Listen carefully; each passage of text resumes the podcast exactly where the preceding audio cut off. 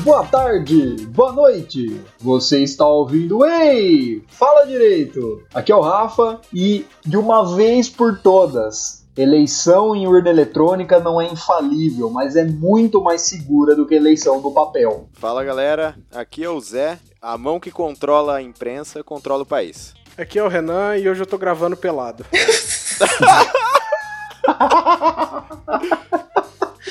Que?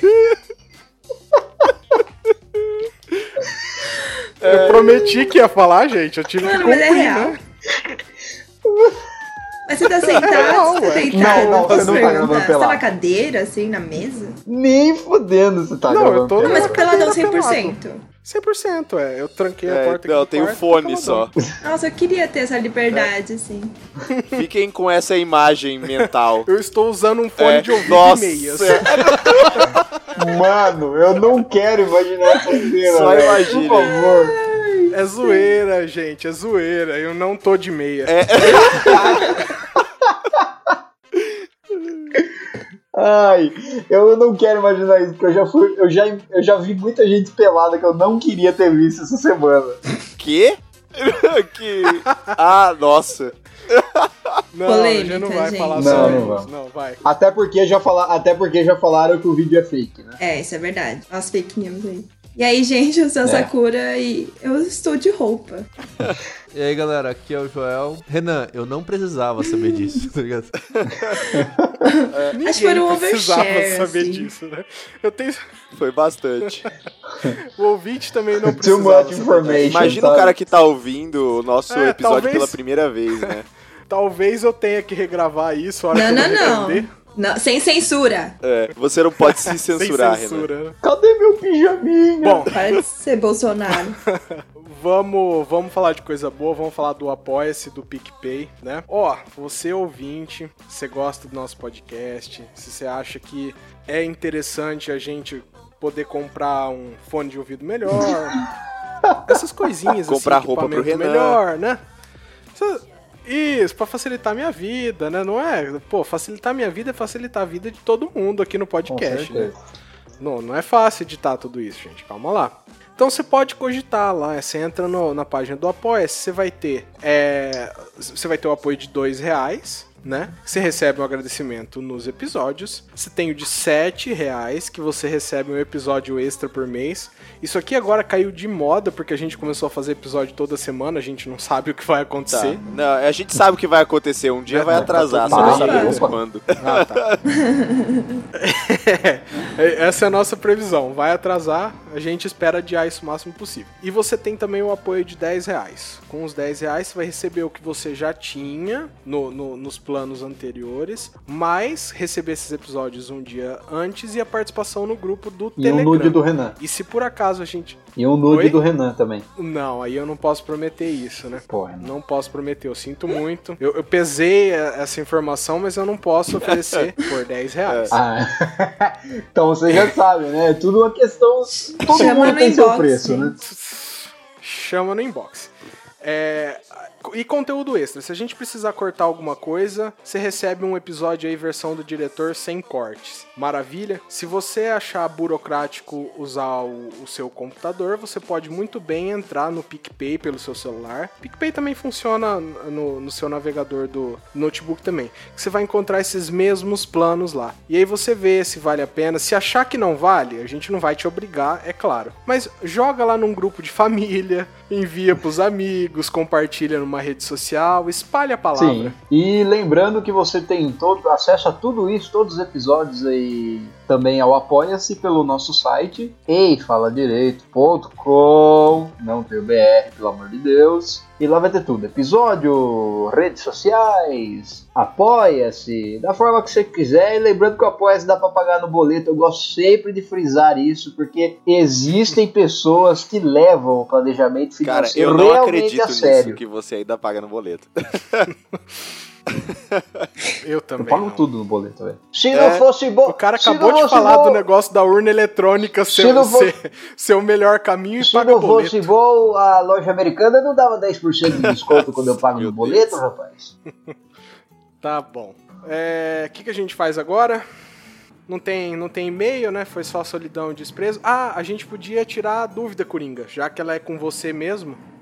É que na verdade foi só um, um recadinho no Twitter de um brother nosso, o Ricardo, tá sempre aí acompanhando a gente, que ele ficou com dúvida. Ah, naquele episódio sobre pena de morte que você falou que com a legislação atual podia diminuir a pena no caso do crime de estupro. estrupo. E eu já vou, eu já vou da- dar a palavra pra você, Coringa, que eu acho que você já entendeu qual que é a dúvida. Tá, né? isso. É, na verdade, na verdade, não é que a, a pena em si do crime de estupro foi diminuída. O que aconteceu foi que antes a gente tinha duas figuras penais diferentes. Atentado violento pudor e estupro. E na e com a alteração juntou os dois no mesmo tipo penal, apenas no estupro. O que aconteceu? Quem já havia sido condenado, por exemplo, em concurso, em concurso formal, tendo cometido é, estupro e atentado violento ao pudor, com essa unificação ele teve uma redução de pena. Então, a maioria das- pessoas que já estavam cumprindo pena por conta disso acabaram tendo a sua pena reduzida. Não que isso, para casos futuros de estupro, tenha uma, uma efetiva redução. Se eu posso ter me, me expressado mal de alguma forma no episódio anterior. Beleza, só, só resumindo então, quem já tinha cometido um crime e sido condenado,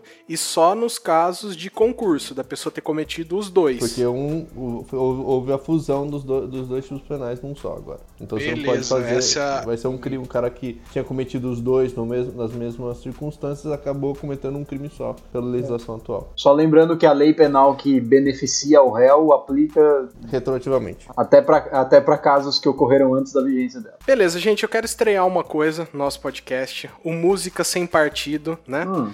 Vocês devem ter acompanhado o que aconteceu no show do, do Rogers, do Rogers, do Roger Que Waters. Rogério Água. Rogério Água. Rogerinho Água. do Rogers.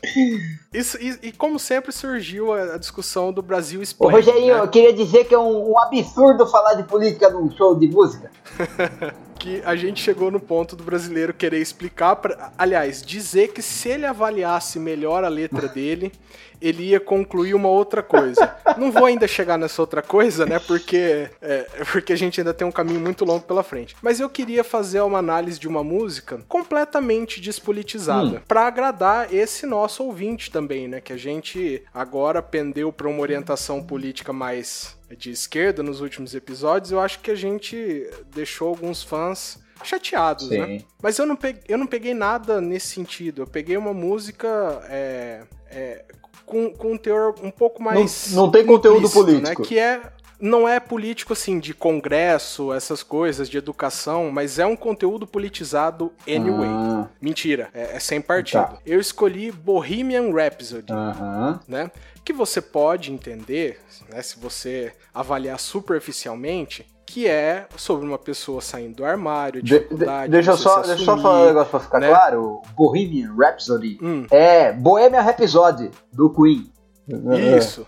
Pra gente deixar tudo claro, né? Você poderia achar que essa dificuldade de, né? Quando você fala que você matou um homem, colocou a arma na cabeça dele e atirou, toda essa ideia de que alguém precisa morrer pra outra pessoa nascer. Uhum. Mas se você parar pra avaliar muito bem essa questão, essa é uma música falando sobre um jogador profissional de Counter-Strike. Exatamente.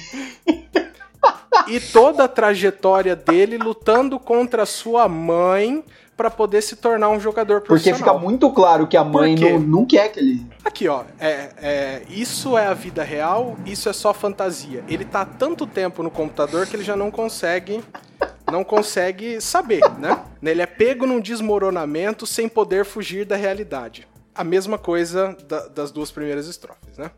Aí, mas aí que começa, né? É, ele tem dificuldade, né? Porque assim, ele tá, ele tá jogando, ele não consegue melhorar muito bem, né? Ele tá jogando, ele é sempre medíocre. Então eu vou pular um trecho pra chegar na parte que a mãe dele entra, né? É. Que ele chega pra mãe todo orgulhoso, né? Mamãe, acabei de matar um homem, coloquei uma arma na sua cabeça e puxei o gatilho, agora ele está Headshot. morto. Primeira vez que você mata alguém com Exato. headshot, né? Aí, mas aí a mãe, ela não compra essa ideia. E ela. E ele tenta se explicar, né? Mamãe, a vida tinha acabado de começar, mas agora eu joguei tudo fora. Ele tava numa lan house. É. Tinha acabado de comprar a sua hora. e a mãe dele foi lá tirar ele desse ambiente maravilhoso. Poxa Né? vida. Aí começa o choro dele pra mãe mesmo, né? Um choro de verdade, né? Não foi a minha intenção te fazer chorar, né? Se eu tiver que se eu não estiver de volta essa hora amanhã, Porque o que- o que- quer dizer, eu vou O voltar que, que pra Lan House. aconteceu? A mãe chegou lá na Lan House, olhou assim: Eu não criei filho vagabundo que não trabalha pra ficar jogando o jogo do computador. E aí começou a chorar. Aí eu falei assim: Não, mãe, a intenção não era fazer você chorar. Eu quero ser um jogador profissional do Counter-Strike. E essa discussão aconteceu Exa- na Lan na House. porque frente de pode- todo mundo. Olha aqui, o próximo, o próximo verso aqui. Tarde demais, chegou a minha hora. Ele tá tendo que se explicar pro pessoal que tava na Lan House. Pois é. Sinto arrepios em minha espinha, meu corpo dói Deixou o o tempo The todo. Dust 5 contra Adeus 4, a hein, todos, cara. eu tenho que ir. O cara, o cara Exatamente. abandonou no meio do. do... Do comp, velho. No meio da partida competitiva, o cara abandonou. Se você joga Counter-Strike, você sabe Qualquer quanto, jogo, quanto quem a gente odeia que meio- acontece isso, né? Tem um lugar cara merecidinho simplesmente- no inferno, cara. É. Ainda mais que o cara deu um headshot, um Headshot. headshot sem, sem scope, velho. E aí, assim, pra encurtar um pouquinho essa música, é uma música muito comprida, com uma história muito bonita, né? Que aconteceu em várias lan houses pelo Brasil. Mas aí a gente chega no ponto que ele começa a se tornar um bom jogador, Exato. Né? Nossa, Renan, Que- você que é, é quando você é ele incrível, começa. velho. Você é um baita, cara. que ele começa, que ele começa no, no. Que é a parte que a música ela se transforma, né? Que essa é uma música que, assim, sonoramente ela tem vários Uhum. trechos, né? E aí a gente chega na parte do Mi- Bismillah, que é Deus me dibre, né?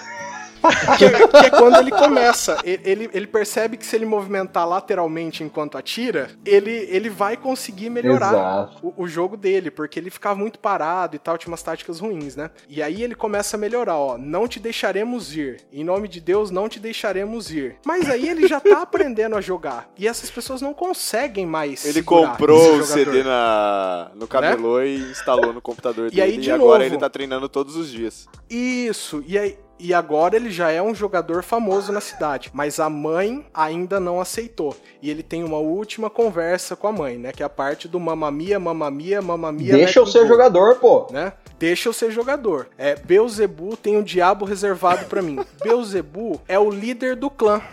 Eu achei, eu achei que era o titio Gabe, velho. Não, é o Ah. clã. de- É, é- é o, é o dono do clã, o, o líder do clã, que são os Entendi. diabos, né? E ele tem um demônio reservado pra ele. É. Ele É chegou o lugar lá, cativo no comp dele, né? Exatamente, ele conseguiu chegar lá e ele se tornou um É jogador profissional. E eu vou, eu, vou resu- eu vou resumir aqui porque eh, me surpreende muito que ninguém tenha interpretado essa música da forma correta. Eu tenho certeza que o Fred Mercury, se ele tivesse sentado só com essa música ali na frente dele, ele teria chegado a essa mesma conclusão que eu. Claro. Vocês não acham? Aliás, ele até fala no final: Anyone can see. Qualquer um pode ver que é sobre Counter-Strike essa música. Qualquer um pode ver. Você não viu porque você não Aí, quis. acho. É, eu acho que é uma análise, né? Algo muito minucioso, assim, né, Renan? Só quem realmente se debruçou sobre eh, as teorias que você levantou aqui que conseguiria ver. É porque assim, tem Ah, muita, é claro, tem muita né? gente que não sabe, não conhece a carreira do Fred Mercury e, e não sabe entender o, a letra, entendeu? O, o- é que nem o Roger. Waters, nego achando que The Wall é uma crítica política, é, na verdade The Wall é sobre construção civil, é que os caras não conhecem. Construção Os caras não conhecem a É, carreira claro. do Roger Waters, não conhecem a carreira do Fred Mercury, e aí vem com essas interpretações que é falha. Renan, eu acho que Exatamente, gente. Meu Deus, ficar politizando música, vocês estão malucos. Fez uma análise a nível Rafael Mafra. Pra Foi, mim. Foi. boa, né? Essa eu tava me preparando há um tempinho aí. Eu, eu achei que eu ia agradar mesmo. Não, rock and roll é só sobre só distração. Nunca teve crítica política no rock and roll. Nunca foi essa a pretensão. Não. Imagina. Claro. Não, não. E, e tem uma outra coisa, né? Ambiente de música é ambiente de droga. É, todo mundo sabe disso, É. né? Se você Tem ouve isso rock, também. Você adora o capeta e usa droga. Mas isso, eu não devia ter falado isso, porque apesar do- da referência ao choque de cultura, o rock fala muito Fala. de droga, né? É. Então, esquece essa nossa última parte aí. Fica, fica só com, com o comecinho que tava. Ó, tava tá aí, tá passando o E avião, agora tá passando o azul aí. Desculpa, Ó, gente. O azul é, é azul é tan isso aqui? Ó, Cachorro. Ó, O cachorro, E aí eu o vou cachorro subir. falou que é tan, hein? Eu vou subir uma música aqui, mas eu acho que não pode ser Bohemian Rhapsody de novo, que a gente já, já fez uma brincadeira no episódio Isso. passado, né? Então vamos fazer o seguinte, vamos democraticamente eleger duas músicas, uma pra agora e uma pro final. A do final a gente decide depois. Desculpa. Alguém tem alguma sugestão de música agora pra gente... Ó, eu voto em Rage Against the Machine, que é, uma que boa? é, E acho que nunca foi que, tocado que é só aqui, né? rock por rock mesmo, também não tem, não tem conteúdo nenhum ali. É. Cara, System É. of a Down pode ser também, né? Não Exatamente. tem nenhuma crítica e tudo mais. Então bo- bota Killing in the Name e pra encerrar depois um System. Eu, a- eu acho que Killing in the Name Aprovado. resume bem. Vocês Aprovo. aprovam? Todo mundo aprova? Então fechou. Coringa ainda, tá- ainda está entre nós ou eu vou ter que usar Sweet Dreams aqui? Não, não, pode. Pode. Coringa aprovar. muito interessado nessa pauta. Não, eu tava, eu tava refletindo, tem alguma outra música que eu queria? Não, pode ser essa. Você pode pedir no final, você pode pedir assim, você pode botar em Posso votação. pautar. né? Agora- Posso pautar. that born crosses. Some of those that work forces draw the same that born crosses. Uh!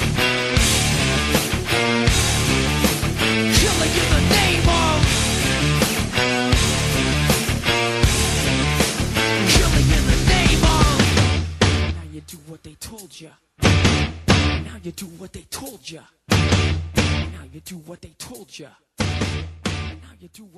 Nossa, mano, que jogo é muito bom, velho. É, é uma delícia, né? Nossa senhora. Viu? A gente não decidiu quem ia puxar. Ah, você. Você, Posso Renan, puxar, então? vai. Beleza.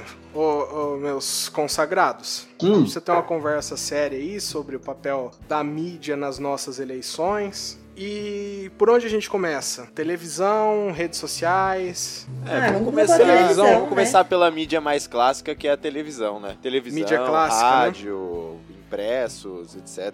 Eu já, te- eu já Então. tenho uma pergunta logo de cara. Hum, Rede social é mídia? eu acredito que sim. Eu acredito que seja também. Inclusive o WhatsApp? Ah, Incluindo o WhatsApp, mas a gente não pode descartar, por exemplo, YouTube. Porque eu tô considerando Né? assim, a mídia como uma, uma empresa que tem determinada orientação, que tá veiculando uma informação. E aí não seria necessariamente o caso de WhatsApp, Facebook, YouTube. É, eu acredito que o WhatsApp eu não considero como mídia, cara. Por quê? Exatamente pelo que você acabou de pontuar. Pra mim, a mídia tem que ter um órgão, né, uma instituição, uma empresa por trás que tá produzindo um tipo de conteúdo, ou até mesmo um produtor de conteúdo, como podcasters, nós somos produtores de conteúdo, né? É, que divulga isso. Ô, influencer, foi mal. Ai, meu. Ó, enfim, vocês sabem, todo mundo que produz um conteúdo de mídia, seja um conteúdo original ou uma notícia que aconteceu e tudo mais, ele é mídia. Agora, o WhatsApp é mais uma ferramenta de comunicação. Pra mim, o WhatsApp não é mídia, mas, por exemplo, Facebook, Twitter, esse tipo de coisas, já Por entra como mídia. sua, por essa sua classificação, o Facebook também não produz mídia necessariamente. Ele apenas é, gerencia a difusão disso aí. É, mas ele tem, ele tem páginas verificadas que pode até o alcance dentro do Facebook da notícia. Por exemplo, vamos pegar um jornal Folha de São Paulo. Se o Renan quiser, depois ele censura. Vamos supor, o Folha de São Paulo divulga uma notícia no Facebook e publica no site dele. Muitas vezes ele vai ter muito mais visualização, sem colocar dinheiro nenhum, na página do Facebook dele, porque tem mais pessoas que acessam aquela, aquele tipo de conteúdo, né?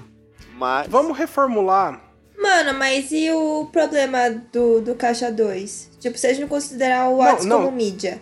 E aí. Só, só um segundo, vamos, vamos reformular, Sakura. Vamos reformular, vamos fazer então sobre o papel da comunicação nas eleições. É, aí Eu acho mais comunicação já abrange mais, né? Aí a gente já abrange. A gente pode tratar de mídias, então, tradicional, com televisão, rádio, etc. E a gente pode incluir YouTube como uma mídia nova nisso aí. E depois a gente pode falar de, de aplicativos de mensagens. Não, e aí eu acho Pelo que o mais final- importante é o seguinte, a gente não restringe em empresas que produzem conteúdo, mas a gente pode inclusive incluir nesse balaio aí o próprio particular que tá veiculando informação, né? Claro. Exato, mas aí é... acho, acho legal. É, mas aquela questão mesmo, só voltando um pouquinho, a mídia produz um conteúdo que, em teoria, é verdadeiro, né? Muitas vezes o WhatsApp não produz um conteúdo verdadeiro, né? Ele cria um, uma fake news tem esse poder, né? Porque muita gente utiliza, é uma coisa que o brasileiro utiliza todos os dias, então tá ali na mão, né? Muitas vezes não é verificado, como a gente já citou num episódio que nós fizemos sobre fake news. Raramente pessoas que têm pouco acesso a tecnologias e não conseguem abrir o, o navegador, o browser lá, pra verificar se aquilo é verdade ou não, toma aquela notícia que ele recebeu absoluta. Então, Sim. e a mídia, por exemplo, você não vai ver, quer dizer, você não vai ver, não sei, né? Mas raramente você verá no, no Estadão, na Folha de São Paulo, se o Renan quiser censurar, ele censura, uma notícia totalmente fake, ao contrário da do WhatsApp. Tá, Sim, sim, é, Eu é acho um que bom que gente- ponto de, de vista. eu acho que o que a gente está se propondo aqui, então, é falar de entidades que veiculam informação, informação mesmo, só que cada uma com o seu viés político, Sim. né?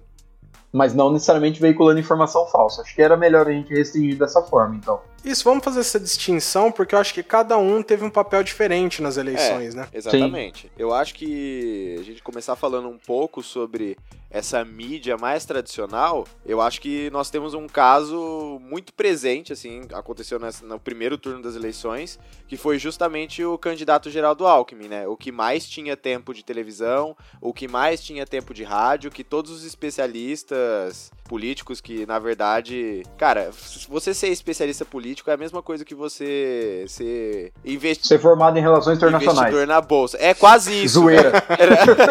Você não entende nada, você só especula.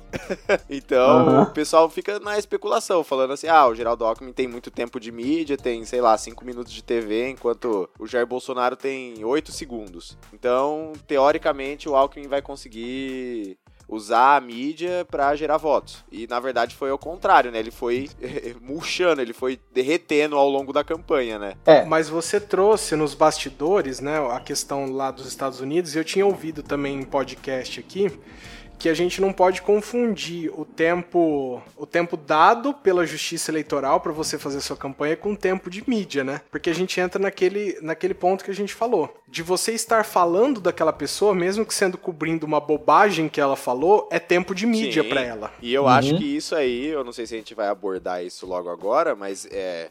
O caso dos Estados Unidos eu vejo muito semelhante ao caso do Jair Bolsonaro aqui no Brasil nessas eleições. é, O caso da mídia O tradicional. caso, não, o caso de você ter a publicidade não sendo o tempo de TV, não sendo o tempo pago. É a publicidade e não sendo necessariamente menção, menções boas. é, favoráveis ao seu respeito, Isso, né? exatamente. É aquela coisa, não, não existe publicidade ruim. O que existe é publicidade. Você falando um absurdo, como o Jair Bolsonaro falava muitas vezes. E, gente, esse episódio vai ser sobre é, papel da mídia nas eleições. A gente vai falar sobre eleição, então. Por... E não vai ter como É, não gente, criticar ele. A gente vai É. criticar Desculpa, os dois lados, pelo muito. amor de Deus. Não, não tomem isso. Provavelmente quando. Provavelmente não. Esse episódio vai ao ar quando já, a gente já vai ter o resultado das eleições. Então, sem hate, né? Vai ao ar quando a, quando a Inês já tiver morta. já tiver morta, provavelmente, Então, né? sem o hate de questões políticas, pelo amor de Deus. Mas falando do caso do Jair Exatamente.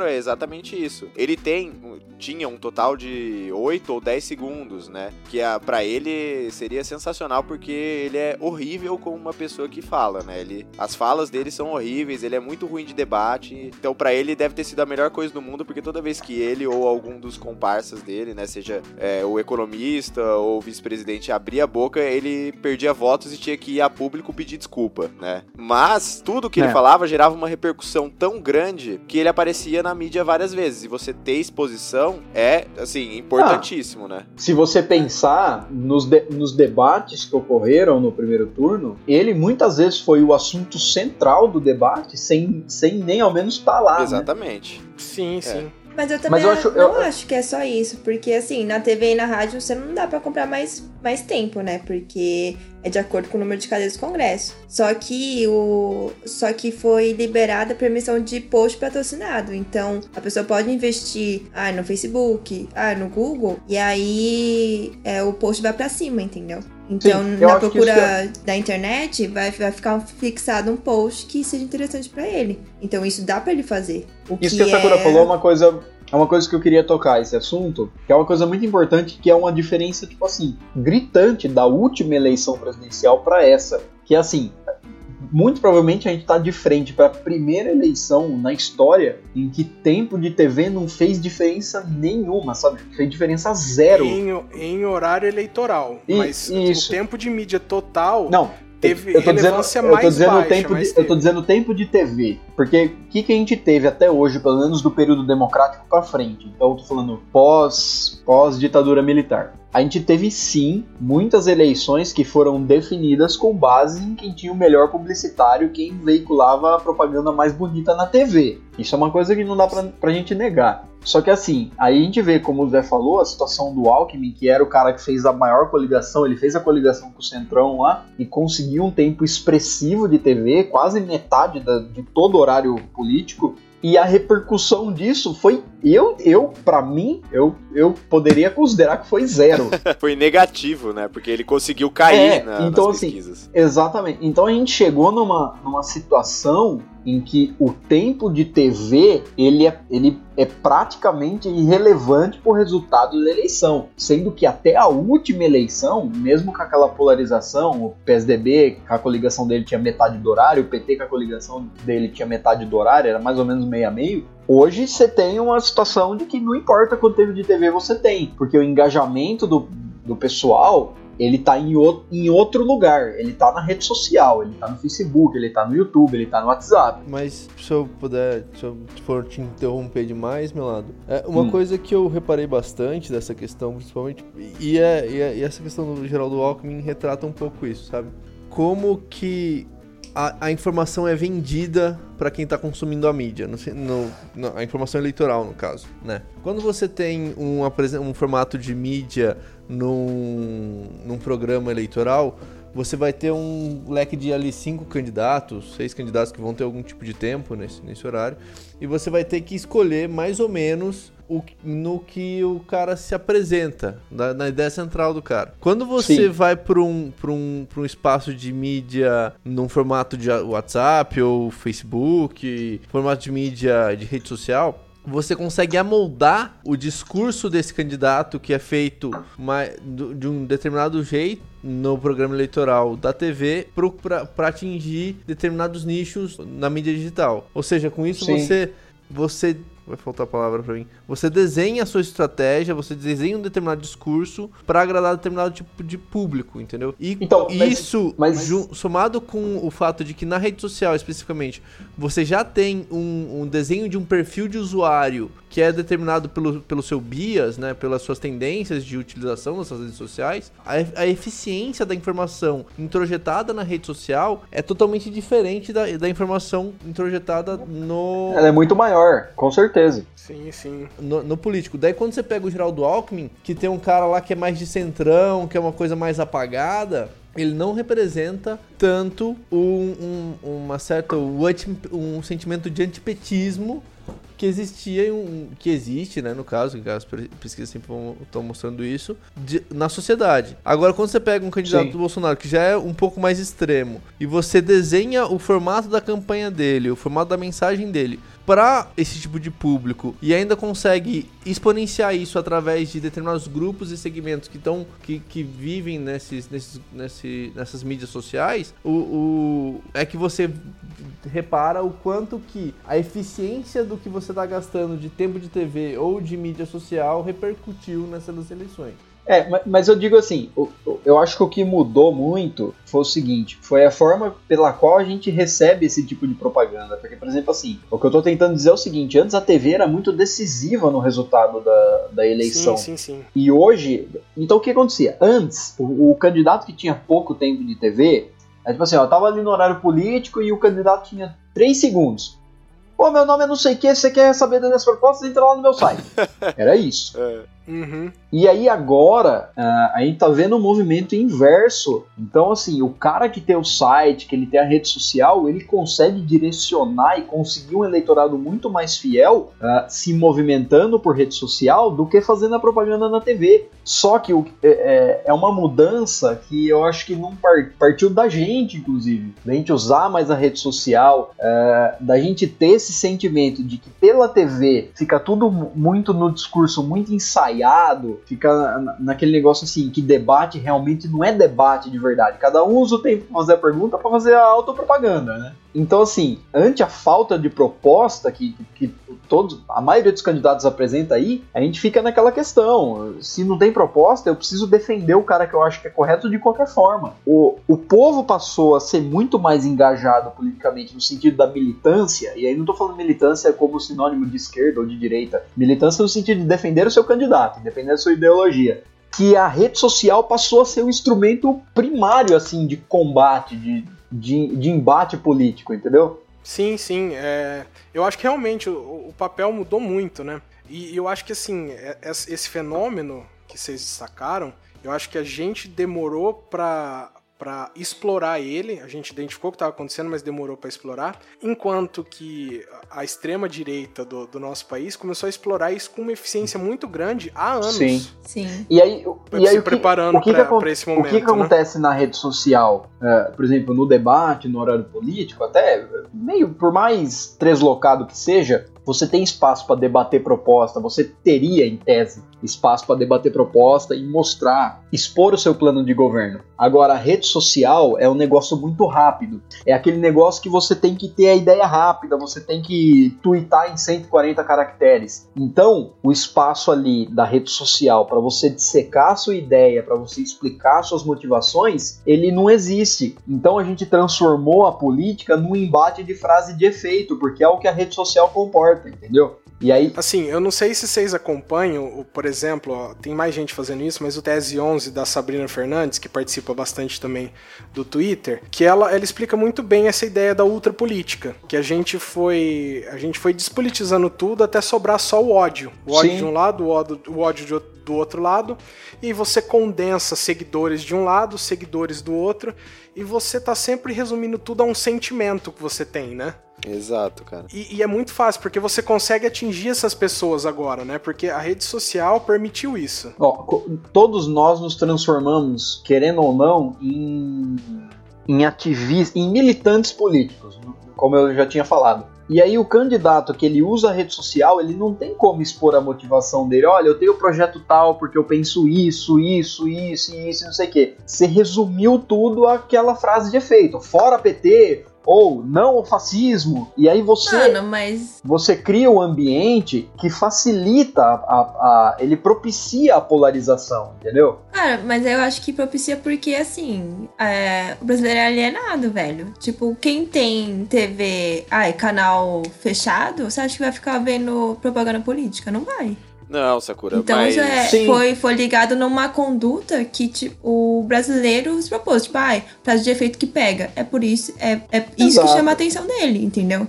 Então o povo tá desinformado porque não, não procura saber. Não é, fica vendo o título de notícia, nem, nem abre a notícia pra ver. Sim, Tipo, com véi, certeza. Sim, mas esse, esse É, fenômeno e é esse novo, fenômeno também não é só dos brasileiros, né? A gente viu isso acontecer nas eleições É, americanas sim. de 2016, gente. Essa questão do eu não sei, aliás, do deixa eu só fazer um Facebook- parênteses rapidinho. Pode fazer, Lost. Eu não sei se eu não sei se vocês viram, tava rolando aí no Facebook é, um trechinho do Family Guy que a que a menina vai concorrer à, à prefeitura e tal, da cidade e tal. E aí ela tá concorrendo com o prefeito que já era eleito. Ela fala assim: Não, por que ninguém me ouve? Eu falei assim, velho, porque o que eles querem ouvir é frase de efeito, eles não querem ouvir ideia, entendeu? E aí ela começa a fazer um monte de frase de efeito, o pessoal começa a aplaudir e tal. Não sei se vocês viram. Assim. Eu acho que eu já assisti esse episódio. É uma coisa de consumo É. rápido, né? É, é, mas é o que a rede social te- se propõe a fazer, entendeu? É, mas é exatamente. Zé, você ia... É, você essa ia- questão, aliás, saiu muito na mídia, né, quando o Trump foi eleito. Que ele fala justamente daquela questão da bolha do Facebook, né? Que você começa a ver notícias que os seus amigos começam a curtir, que os seus amigos começam a compartilhar. Então, é, ele começa a te mostrar histórias ou notícias que você ou os seus amigos estão inclinados a acreditar. Então, por Sim. exemplo, eu vamos supor que eu sou um cara que vai votar no Bolsonaro e eu sempre fico curtindo coisa do Bolsonaro quando aparece e os meus amigos fazem isso. A tendência de que só apareça coisas do Bolsonaro pra mim é muito maior do que apareça alguma coisa referente a outro candidato. Então, eu vou cada vez Sim. mais consolidando aquilo que Mano. Que eu vou vendo nas É notícias. o tal do algoritmo, velho. É o tal do algoritmo. Exatamente, o algoritmo, ele O fica... Google sabe o que você pesquisou, Exato. entendeu? O algoritmo sabe das suas preferências e utiliza essas mesmas preferências para reforçar o que você acredita ou até mesmo te oferecer um produto. Isso em casos não de política, né, mas em casos de empresas que fazem isso. Uma recomendação fica o Nerdcast que fala exatamente sobre privacidade na internet, que foi lançado recentemente. A gente tá gravando no dia 24 de outubro e foi lançado recentemente esse É. Nerdcast que explica um pouco sobre essa questão dos algoritmos. Então ele cita como que as empresas recolhem esses algoritmos pelo acesso que você tem no Facebook ou em outros sites, se você não utiliza o VPN. E isso foi muito utilizado na campanha do Trump nos Estados Unidos. O pessoal que ficava mais em cima do muro, ou o pessoal que já era um pouco inclinado a votar no, no Trump, recebia notícias em massa de que, por exemplo, ah, o, a Hillary Clinton foi acusada de assassinato, ou Barack Obama é muçulmano, que ele não nasceu nos Estados Unidos e tudo mais.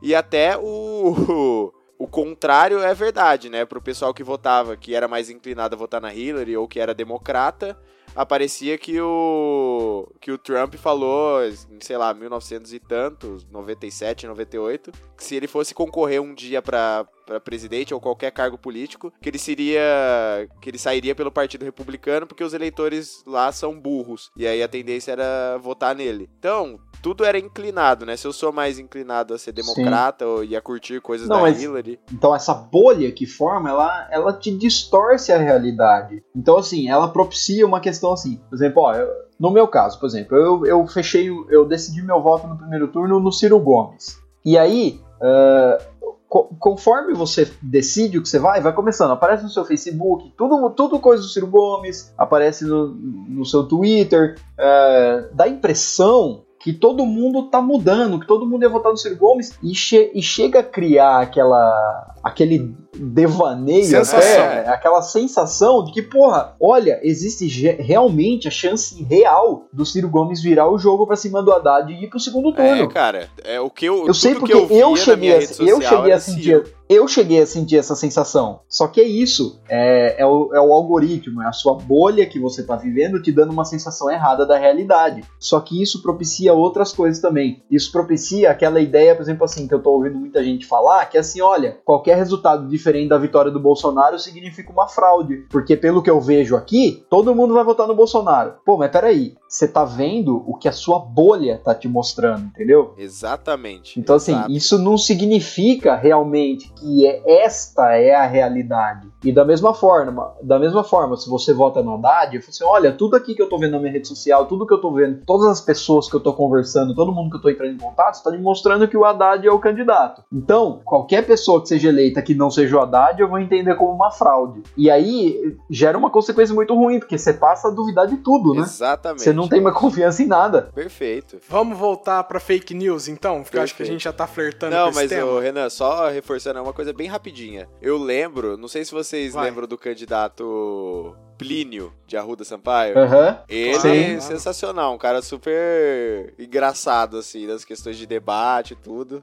Ele ia pra rua e falava, ó, eu tô vendo todo mundo, onde eu vou, todo mundo me apoia, eu tenho 100% dos votos. Não é possível que eu vou ter 1, 2% na urna. E o cara tinha 1, 2% na urna. É, é isso. É, é são Exatamente. devaneios Mas- da bolha, né? Mas esse negócio da bolha, o Renan falou que a gente flerta com fake news, mas nem, nem com fake news, velho. É o tal do reforço positivo. Você não precisa nem tá vendo notícia falsa. O fato de você tá vendo notícia só a respeito de um candidato, a respeito só daquele candidato específico, independente se é falso ou verdadeiro, às vezes até verdadeiro, já te gera essa sensação de que todo mundo tá pensando igual a você, entendeu? É, porque ninguém quer ser contrariado, né? Na verdade, é muito confortável você ter uma reafirmação do que você pensa. E a rede social não. Você vai acessar mais a rede social se você tiver essa sensação. Se você ah, for É uma- contrariado, É, não vai é, acessar reconfor- tanto. é, re- é reconfortante, mas é falso. Mas é, recon- é reconfortante porque você sente que tudo aquilo que você tá pensando e tudo aquilo que você tá vendo na sua rede social, que é lógico que é selecionado para condizer com o que você tá pensando, te gera aquela sensação. Você, nossa, olha,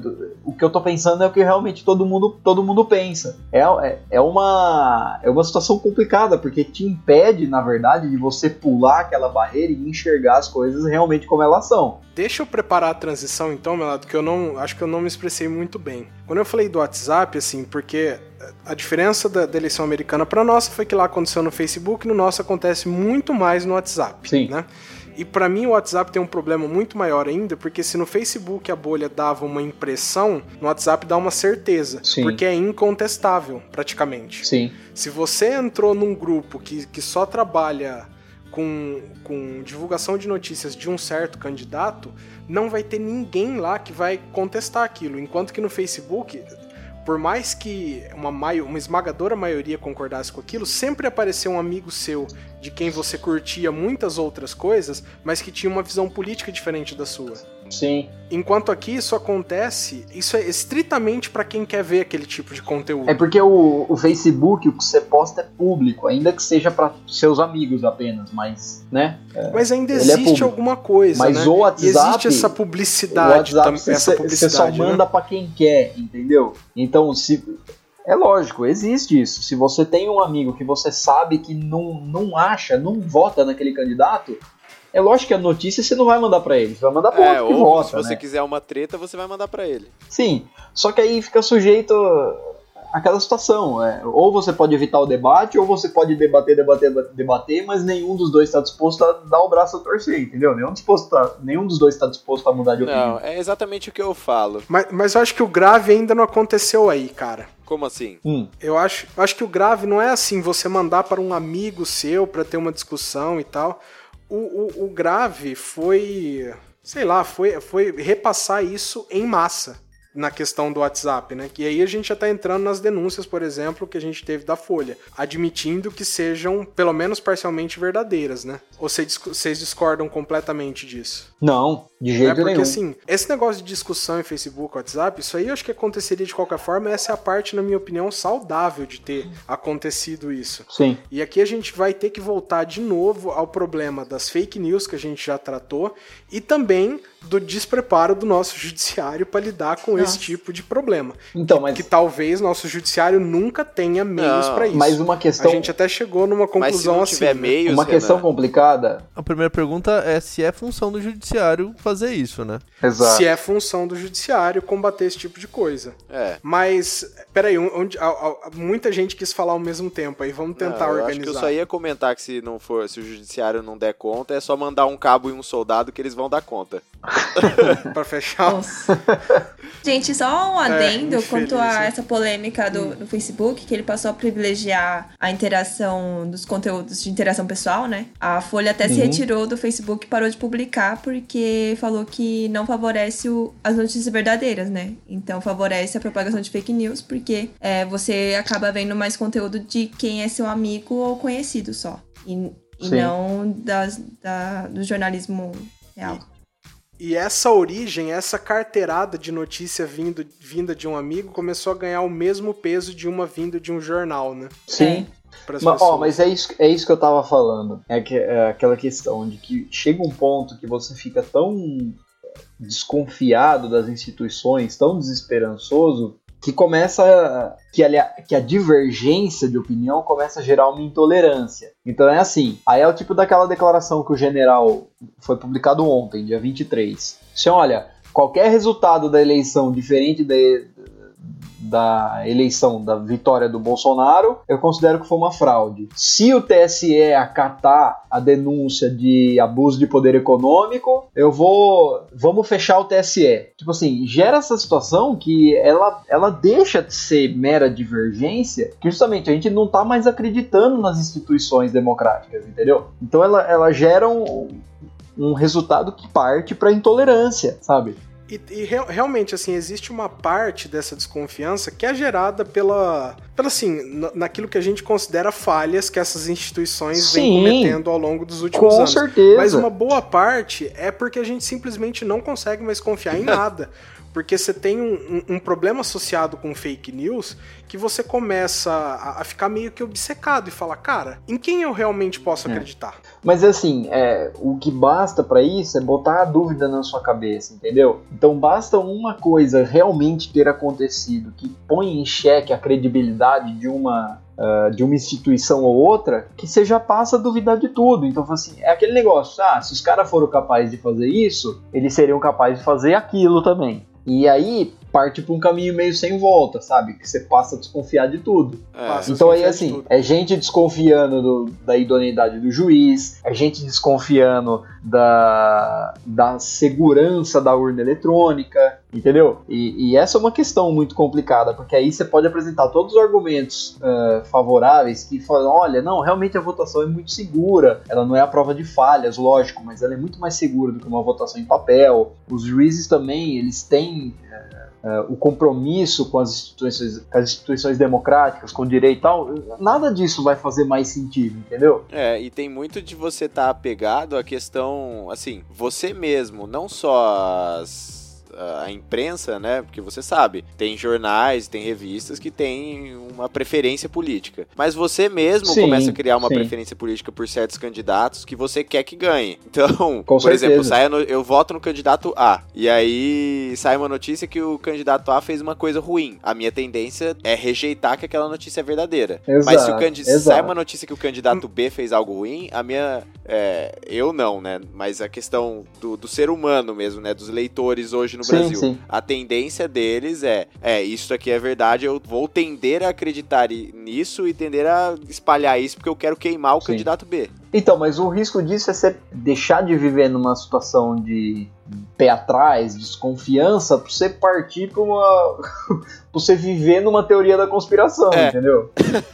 Esse é o lance. Eu, Mas eu acho eu, que esse- beira isso me meio. Fa... preocupa na, na fake news. Eu acho que Pode falar, Sakura. beira o fanatismo, eu acho, sabe? Porque as pessoas não é mais eleição, parece que tá torcendo futebol, entendeu? Qualquer coisa que uma pessoa fala, é, apoia, entendeu? Eu acho que chegou nesse ponto. Que, ai, nada ele é perfeito, entendeu? A pessoa não tem defeitos. Que eu, eu queria chegar nisso aí, porque a, a polarização favorece muito isso, né? Sim. E talvez isso tenha acontecido primeiro, assim, de forma relevante no mundo, no, no Brasil, nos Estados Unidos e depois no Brasil, porque lá eles têm dois partidos e aqui a gente sabia desde o começo que ia ter uma eleição que, que ia ter dois candidatos Duas figuras, nos- né? nos- Basicamente. opostas, completamente opostas, né? Sim. E, e isso favorece muito, porque você cria uma fake news para uma pessoa que está predisposta a aceitar aquilo, né? E, e aconteceu a torto e a direito nessa, nessas eleições, né? Sim. Mas, ma- mas essa, essa é questão. Quando dizem, por exemplo, que quem criou o Bolsonaro foi o PT, é justamente esse de você passar para de você passar daquela daquele status de você desconfiar de tudo pro status de teoria da conspiração. Assim, porra, os caras que foram capazes de fazer um esquema de do mensal, como mensalão ou esquema da Petrobras, tô, tô dizendo só do PT. Bota na cabeça da pessoa assim, pô, se os caras foram capazes de fazer isso, eles são capazes de fraudar uma eleição, de de comprar um julgamento no TSE. E aí você parte para aquele negócio, a teoria da conspiração, eu tô sendo constantemente manipulado, eu não tô, eu não tô tomando as decisões, entendeu? Quem tá mentindo para mim é a E, mídia. e isso, pa- É, é, a partir a- desse dia- momento, é. qualquer, qualquer afirmação absurda passa a ser plausível. Passa a ser plausível. Não, engraçado que, sei lá, acho que uns anos atrás a gente tava falando, porra, velho, é, não pode acreditar. Eu não sei se pode falar o nome. Não pode acreditar tudo que a Globo fala, porque ela não é imparcial e tal. Aí hoje em dia as pessoas Sim. acreditam na Globo porque, e chamam a Globo de comunista, entendeu? Tipo, eu Sim. não, não consigo entender como isso aconteceu. Mas na Mas verdade. esse é o negócio. E quem criou. Eu acho que eu entendo, Sakura. Eu acho que foi justamente aquilo. Eu acho que naquela de, ah, isso a Globo não mostra, Exato. você tava. é- Era o começo do que hoje a gente tá vendo, sabe? E- Essa, essa ideia de você tirar totalmente o crédito da mídia, eu particularmente acho que isso nasceu mais na esquerda do que na nossa direita. Sim. Mano, eu não Sim. sei, eu acho que cresceu mais no PSDB mesmo. Porque pra eles Não, falarem, ai, a eleição foi roubada da Dilma. E aí isso plantou a Não, ideia exato, de. mas, isso, mas isso é antes, isso é anterior, isso é Então. anterior. Esse- essa questão de colocar, de colocar em dúvida a credibilidade da mídia, ela, eu, eu sou obrigado a concordar com o Renan, ela parte mais do- da- da esquerda em relação à direita, né? Então, O posicionamento da mídia é uma reclamação da esquerda há muito sim, tempo. sim. Agora, você tirar o crédito, eu acho que foi uma coisa que surgiu um pouco mais Não, da nossa esquerda. É um, é, um, é, um, é um extremismo derivado disso aí, né? Mas é que to- assim, tudo começa na, naquela na, na criação do antagonismo da- de uma polarização, né? Isso começa tipo no final dos anos 90 com a questão do ah, eles querem isso, a criação do eles assim de um demônio, a ideia do, do opositor político como sendo a, a coisa ruim, o, tu- tudo de ruim, é, criou essa questão da desmoralização da mídia, porque a mídia representa sempre o mainstream, né? Sempre o, o que mais está refletido na sociedade. E daí depois, hoje, a direita, ela meio que se apropriou um pouquinho desse discurso, que na minha opinião, vou ter que concordar com, com os dois, e desculpa, Sakura, eu vou, eu vou discordar um pouquinho de você, mas é, é, eu acho que daí a direita hoje, ela se apropria dessa ideia do mesmo jeito que, do, porque o, o discurso inverteu, né? Como a, a esquerda assumiu, querendo ou não, o poder nos últimos anos, é, o discurso também inverteu nesse de quem são eles e quem são nós, né? No, no, que, no que diz no mainstream. E pra você se colocar na, na, na posição de vítima em relação à mídia, você adota esse discurso de que a mídia não mostra e etc. E como hoje na mídia social, na- nas redes sociais, você tem um reforço positivo, que nem o Melado falou, do que, que seria o certo, do que, que seria a realidade. Você acredita que aquela realidade que tá ali na, na rede social é a sua? Quando a mídia, a, pre- a mídia formal, vamos dizer assim, que a TV, o jornal, apresenta alguma coisa que é destoa do que você tá acostumado a ver na sua rede social, você fala que ela é mentirosa, você tenta de algum jeito se, se auto se autoafirmar a partir da sua identidade que você construiu junto com a sua comunidade na rede social, negando a mídia, né? Eu acho que Exato. foi um processo mais ou menos nesse sentido. É porque aí você tem. A, a sensação que te criou é que você não tá sozinho negando a mídia. Você tá suportado por, um, por uma coletividade ali que pensa como você, ou que te dá a impressão que pensa como você, entendeu? Então isso te dá segurança pra dizer, olha, isso é mentira, aquilo é mentira, isso é verdade, aquilo é verdade. É, é, e, é, e é tudo uma questão de, de reforço positivo mesmo, questão de opinião, né? É que nem um, um tempo atrás o pessoal tava comentando né, que nos Estados Unidos o pessoal ainda nega a questão, por exemplo, do efeito estufa. A gente pode extrapolar o campo político, que é um campo um pouco mais fluido aí, né? Que tem uma questão muito ideológica vinculada, e você vai para um, um campo de uma ciência natural, que é, que é a física, você vai observar o, o planeta esquentando nos últimos tempos, todos os a comunidade científica do mundo falando isso, e lá existe um debate ainda se existe ou não mudança climática por, por conta disso. É, Exato. isso é tudo relacionado a, um- a um- uma polarização e a um reforço positivo do que, que você considera verdade ou deixa de considerar verdade. A relativização do que é informação é um problema também muito sério, né? Sim. Deixa, deixa eu puxar o- um último tema aqui na nossa reta final pra gente encerrar, que precisa ser a participação é, do judiciário. Participação não, mas a relação do judiciário com fake news especialmente, né? Porque a gente teve, pouco antes de começarem as eleições, foi o ministro Fux, né? Uhum. que falou que se fosse o caso de f- um caso extremo de várias fake news, se isso fosse um problema realmente realmente sério de anular as eleições, né? Foi anular o termo que ele usou? É. Uhum. E assim, vamos tratar o papel do judiciário nisso aí tudo. O Coringa levantou a primeira questão se isso é papel do judiciário ou não. Então, Coringa, você inaugura essa nova discussão aí pra gente. O que, que você acha? Então, o que eu quis dizer com a pergunta é, primeiro, a gente tem que definir o que que é papel do judiciário nisso. É lógico, o judiciário, é, ele vai tomar um determinado papel nesse, em, em tudo isso que está acontecendo, mas a gente precisa determinar primeiro qual que é a esfera que está dentro e qual que é a esfera que está fora do crivo do judiciário. Quer dizer, você... ah, porque se você fizer o judiciário crescer demais, você tá destoando- descambando para censura, né? E se você Sim. fizer o judiciário muito pequeno, você vai estar, né, é, favorecendo todo tipo de abuso de poder econômico, ou distorção gerada por fa- fake news e desequilíbrio informacional. E isso também a gente não, não pode, não pode, não pode Permitir, É, né? tolerar. Permitir. Tolerar, permitir, tudo bem.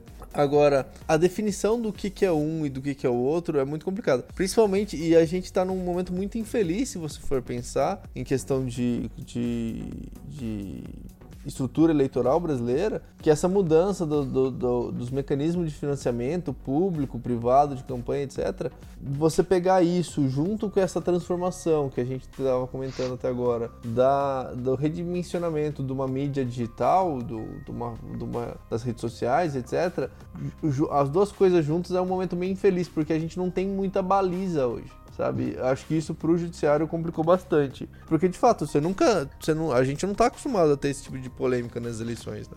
Tipo, tudo Sim. confluiu por esse ano. Esse ano é meio uma eleição que não é pra iniciantes. A gente tá pegando o negócio já. Sim. O Brasil nunca É foi pra situação iniciantes. ati- é uma situação atípica, né? A gente nunca passou por isso, na real. São duas situações muito complicadas para o judiciário. O fake news que surgiu agora, mas também a questão da internet, que o judiciário ainda não sabe lidar com a internet, né? Sim. É, porque as coisas acontecem numa velocidade gigantesca. E, e o judiciário fica naquela questão, fala assim, se eu começar um, um- um plano de intervenção prévia, vai virar uma censura gigantesca. Sim. E a gente não consegue, o judiciário não consegue lidar direito com uma forma de comunicação tão descentralizada quanto a internet. É porque, na verdade, na verdade, voltando um pouquinho pra censura, no- quando você vai pegar tratados internacionais de direitos humanos e tal, você sempre vai ter o direito sempre à palavra, né? A questão de você poder Uhum. se, é, propagar a palavra e dar opinião, ele é sempre defendido. O que você pode ter posteriormente é a reprimenda, a depender do conteúdo, o que, que foi, do que, que foi é, veiculado na, na, na manifestação. Mas o direito à manifestação ele é sempre assegurado, ou seja, você não pode ter uma censura prévia, você pode ter um, uma, Uma repreensão. uma repreensão pelo que já foi, porque senão você, você limita a propagação da ideia, né? O que não, não o que complica bastante a questão da própria democracia e do que a gente entende por direito humano. Mas você também pensar num cenário eleitoral, né? Em que tudo tá tomando a velocidade que tá tendo, você só poder é, punir alguém depois, por exemplo, essa história que a gente estava comentando antes, do, de um possível vídeo falso de uns candidatos aqui no governo de São Paulo, né? Você, você possibilitar a veiculação de um vídeo desse e só querer punir depois, o estrago já tá feito, sabe? Sim. Tipo, não Sim, tem, sim, não sim. tem muito muito o que pensar aí. E aliás, é, só, só um comentário, Coringa, antes de você terminar. Assim, independente do, desse vídeo que você citou ser verdadeiro ou falso, é, aplicativos e programas que podem substituir o rosto de uma pessoa por outra já são já são um- uma, uma realidade, assim, um problema para os próximos anos. Próximos anos que eu digo, 2019, 2020. Na verdade, assim, é uma realidade que já há algum tempo ela já existe.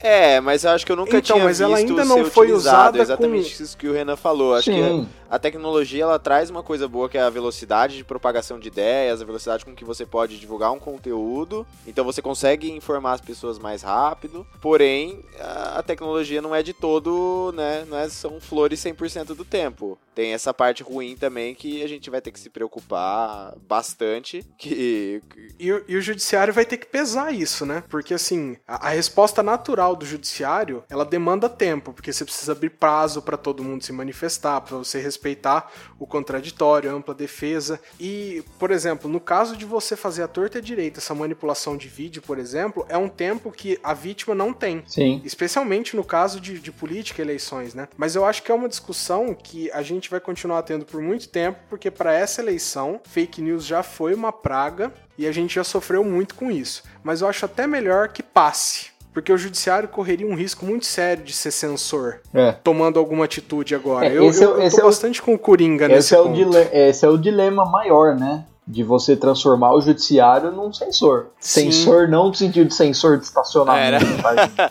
ele vai aplicando conforme vai, Cen- né? Vai apertando. E eu acho que um, um papel importante também, não ju- do judiciário, mas do Estado, é exigir um controle melhor das próprias mídias, dos aplicativos, né? Essa é, essa é uma questão interessante para o futuro, porque é, é diferente se você violar uma, uma, o, o contrato. De, o contrato não, o termo de uso de um aplicativo e você ter a sua conta suspensa é uma coisa muito mais natural no Estado democrático de direito do que uma intervenção do Estado. Então acho que é, um, é, é necessariamente tem que acontecer um esforço conjunto, porque o papel do Estado ele é punir depois de dito aquilo, não fazer esse controle prévio. Esse controle prévio eu acho que podia muito bem ser delegado para o particular. É, é exatamente essa questão é tentar medir um pouco do do check and balance, né, do- dos três poderes. O É, check não and pode balance. deixar, o, igual o Coringa falou, não pode deixar o judiciário tão grande que ele vá repreender e, e censurar até algumas coisas que, que possam ser divulgadas, mas também não pode apequenar ele a ponto de ser permissivo com tudo, né? De não conseguir fazer a repreensão e deixar que esses abusos aconteçam mesmo. Eu acho que o Coringa colocou perfeitamente o que é. Sim, sim, e, e até a questão da fake news é uma coisa que vai ser muito discutida, né? Porque a gente tem aquela fake news que é Pablo Vittar foi tirar o Lula da cadeia. que, cara, é o que eu já sabe, falei. isso, Tem coisa que não dá. Tem coisa que você não consegue entender como que a pessoa leu e achou que aquilo é verdade, entendeu? tem coisa que não dá, mas tem muita fake news que ela, assim, ela é coberta de, de verdade com um ponto Sim. crítico que é completamente fake. Sim. E às vezes é falso, mas não é necessariamente ofensivo, é só o objetivo de desinformar. Como é que a gente vai tratar a partir de agora a desinformação? É- Essa foi, essa foi uma discussão que a gente no direito teve até agora? Como que a gente vai tratar a desinformação? Não. Não, é porque assim. Mas é que a gente não tratou nem a informação, né? Porque a legislação que já regula as mídias já é fragmentada. E não tem fiscalização, Mas- mas- então não respeita nem a Constituição Federal. Mas ainda é uma informação, sabe? Não é a desinformação. Mas mesmo assim, mas uma informação que não é imparcial, não é só fatos. É levar a pessoa a acreditar e ter uma certa conduta. O Entendeu? lance é o seguinte. É, a, gente vem, a gente vem de marcas muito recentes ainda, de uma censura propriamente dita, que querendo ou não deixa o medo de um de que o movimento no sentido do controle da informação ele, ele descambe para uma censura, entendeu? Então é, é realmente uma questão arriscada, é uma questão que traz muito receio, independente de, de onde venha, entendeu? Não, sim, Então, eu eu acho que não é uma que é questão- um não é uma questão fácil. da população, mas eu acho que é um receio de ah, é, pessoas que controlam, que, como eu falei em off, tem grupos, se vocês quiserem até o site, chama quem controla a mídia.org.br, que você vê quem controla a mídia. E são pequenos grupos, são cinco grupos co- que Sim. controlam mais 70%. Então os interesses deles estão em jogo. Até por isso que quando Não, o Lula eu- falou de regular a mídia, é, ninguém apoiou ele. A Dilma foi levar essa pauta, ninguém apoiou ele. Mas é essa também. questão, E Sakura. aí essa só o questão. Haddad vem trazer es- essa proposta. Mas o pessoal Mas fala que é questão- liberdade de expressão. Mas Isso. não tem Mas é regulamentação, né? Mas é por quê? É porque eu acho que ainda tá muito presente essa- esse medo de. essa marca de da gente ter sofrido num passado recente censura e, e uma regulação extremamente ferrenha da mídia que, que a partir do momento que alguém toca nessa questão de controle social da mídia, que é o, o termo que é usado, é, é uma coisa que traz muito receio e, e traz de qualquer forma, e eu acho que em qualquer um. É. Não, eu concordo Sim, que traz mas- receio, só que eu acho que é, mascaram os interesses das outras pessoas, entendeu? Eu acho que ele, é, Sim. tem um monopólio, tem um monopólio. Então. O Facebook não é de, to- de todo mal? Não é, porque ele trouxe é, mediativismo. Então, jornalistas livres, mídia ninja, que repercute por Facebook mesmo. Então, não Sim. é de todo mal, assim. É, mas eu Mas entendo o que você tá falando, Sakura. É exatamente essa questão de utilizar o poder econômico pra gerar uma massividade de ideias tão grande que chega a manipular a massa, né? Sim. É exatamente isso. Mas eu acho que daí existe um pulo muito grande pra desinformação. Existe. Ô Renan, eu acho que representando um pouco do que você quer falar, tem aquela dif- diferença entre o George Orwell e o Aldous Huxley. Que são os autores de 1984 e Admirável Mundo Novo. Que você tava falando da questão de desinformação e muita informação. E a questão, o Orwell, quem já leu Revolução dos Bichos, 1984, a questão de, de informação dele, o temor do George Orwell é que nós seríamos censurados e que nós não teríamos é, acesso à informação. Então a gente ia ser privado de acessar a informação. Enquanto o Huxley, ele temia exatamente o contrário, que a gente ia receber tanta informação, mas tanta informação, a gente ia ser reduzido à passividade e aí a gente não conseguiria absorver o que a gente deveria realmente absorver. São, são vários problemas, né? Mas que, assim, a gravação na quarta-feira agora, eleição no domingo, acho que esse barco já foi. Já, já partiu. Ele, ele já tá lá do outro lado, Renan.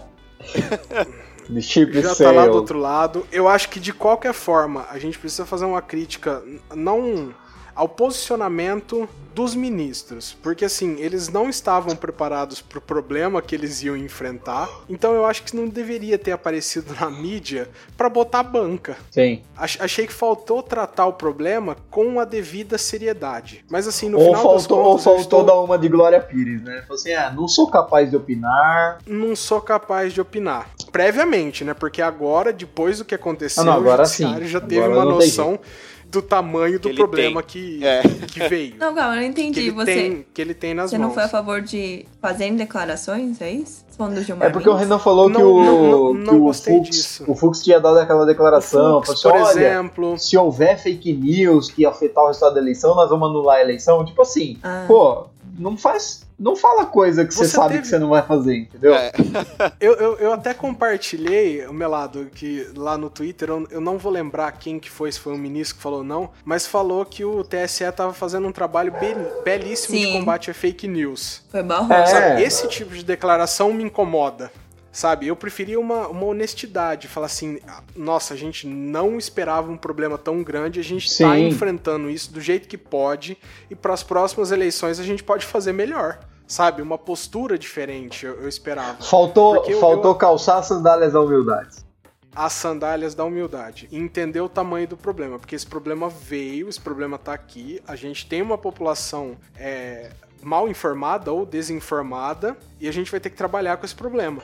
Prefiro que não tenha censurado nada, que tenha seguido esse caminho pra gente pensar isso com muita calma. Prefiro, mas a gente tem um problema aí nas mãos que a gente vai ter que lutar contra isso aí por anos e anos. Com certeza. E assim, não é só uma população mal informada, é uma população mal informada e que se retroalimenta de desinformação, né? Sim, só pra trazer um dado que eu vi hoje na. Eu, eu posso colocar o link aí pra, pra galera ver, né? Mas num estudo da USP de que 12 milhões de pessoas difundiam fake news, Nossa. né?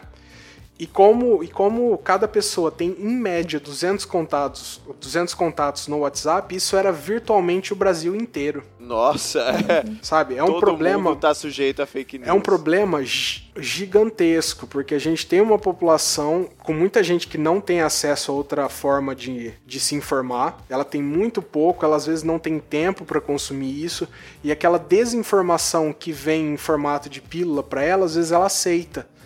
Mas você tem vários níveis aí que a gente precisa problematizar. Mas é um problema muito sério. Talvez o maior problema da nossa política para os próximos anos. Da nossa sociedade. Isso e a polarização, né? Da nossa sociedade. Muito bem, Sakura. Nossa, bateu a E aí, alguém quer falar alguma coisa? Alguém quer falar alguma coisa pra Ah, encerrar? eu cansei já. Ah, não, cara, acho que já falei. Cansou? muito Pode colocar aquela musiquinha do tururururu. A gente refletindo aqui na bad. Eu tenho. Eu, eu, eu gostaria de fazer uma proposta pra vocês votarem, né? De que eu queria sugerir uma música, né? Hum, Que como, de novo, né? Já vai ter saído o resultado das eleições quando esse episódio for ao, for ao ar, mas a- como a nossa luta continua, eu queria sugerir Every Breath You Take como música para nosso, pro nosso encerramento aqui, porque independente do que acontecer, I'll be watching you. Pô, eu achei que ia ser o System of a Down. Não, I'll be watching you. Tô de Ah, olho, Por mim amigo. pode ser. Every breath you take, eu tô de olho. Every breath you take. Essa, né? É. É, Legal. The Police, né? Uhum. é. A música do Stalker. Então vai. Porque se tem, se tem um, um cenário que ser stalker é interessante, é com o seu político, né? É. Aliás, todo mundo devia ser stalker com o seu político. Não só o presidente, seu com, candidato, com o né? seu governador, com o seu deputado, com o seu senador. Seja stalker do seu candidato. Faz esse teste. É, nesse cenário não é ruim. É. No máximo, você Tá. vai chegar à conclusão de quem você não vai votar na próxima eleição. Bom, se a gente tiver uma próxima eleição. Alto- Alto, né? Eu não vou fazer mais Nossa. nenhuma previsão para mais de seis meses. A gente, a gente vai terminar nesse, nessa depressão. É, Vai, pode ser o último podcast que a gente aí grava que- também. Ou nós vamos só gravar o isso podcast do- das músicas não politizadas. É, É, é, música daqui sem duas. Música semanas sem tá- partidas. é um- sai o podcast do Exatamente. Renan lendo uma receita de bolo aqui. É, o Censura Cast. É. Esse projeto vai sair ainda. Exatamente. Então Eu, é eu, isso. eu, eu gostei da ideia, achei divertido, Zé, mas eu espero que isso nunca aconteça. É, eu também, cara. Eu também espero. Pelo direito de Gente, falar ó, que você vou- tá pelado, né, Renan? É, quero falar que eu tô pelado gravando aqui. Gente, só vou deixar um tchau. Não é, não é época de muitas alegrias mesmo, não. Mas continua ouvindo a gente aí, continua ouvindo a Podosfera inteira. Exatamente. Tem muita, muita coisa muito boa sendo produzida. Tem um monte de coisa lá no B9, Anticast, Olhares, Ponto G. Tem. O, o Mamilos está dentro do É. B9. É. Sabe, tem mu- muita coisa aí, gente. Entra nessa dança aí da Podosfera com a gente. Já- Alguém quer indicar mais Já, di- já aí? diria o Mano Brown, eu não gosto de comemoração. Olha, indicadas da Podosfera, cara, tem muito, muito podcast muito bom surgindo e tem uma pegada muito legal. Até o episódio das meninas foi uma pegada muito desse podcast que é o Ponto G, né? Tem o da o Olhares Sim. Podcast também, que já teve muito participação aqui, é realmente muito bom. É, as meninas da Podosfera sempre são muito ativas no Twitter, sempre ajuda a gente bastante lá. E também, é, só um adendo, Renan, que saiu a pod pesquisa, né? E agradecer as pessoas que lembraram o Ei Fala Direito lá, que nós tivemos algumas lembranças, nós saímos na pod pesquisa, então agradecer todo mundo que colocou lá que acompanha a gente. Ah, eu queria, Que eu queria fazer uma gente. recomendação também. Hum, Eu queria recomendar um podcast que tá aí, que tá surgindo agora, que já tem um público consolidado e tal, chama Ei Fala Direito. Eu sabia Se você quiser ser isso. apoiar, eles têm planos para apoiar no site deles, eifaladireito.com. Tem todas as redes sociais, o programa do Apoia-se. Entra lá que vale muito a pena É, eu recomendo e apoio também, viu? Exato. beleza, só um, um fun fact aqui pra gente antes de ir embora. O Coringa teve que sair no meio da gravação É. e ninguém percebeu. Ai, Coringa. Foi uma Ai, saída ai. programada Gente. para não possibilitar um Sweet Dream. É. Não, mas ele não, não é que caiu, eu não posso usar porque não caiu, né? Ele mandou uma mensagem e só falou, cara, tá ficando muito tarde, eu tenho que ir. tá certo. Aí eu falei, não, mano, mano, beleza, tá tudo explicado aqui. Então não sinta falta Gente, se não tiver o tchau do Coringa. Tchau, gente. É, con- considere o, o- o tchau dele virtual aí na sua mente. Exato. Vamos dar o nosso tchau por falar Eu nisso? já dei já. Já? Então aqui fica o meu. Tchau. Tchau, galera. Tchau, gente. Até o próximo episódio. Ou não. É. Ou não. Vou fazer um miojo agora, velho.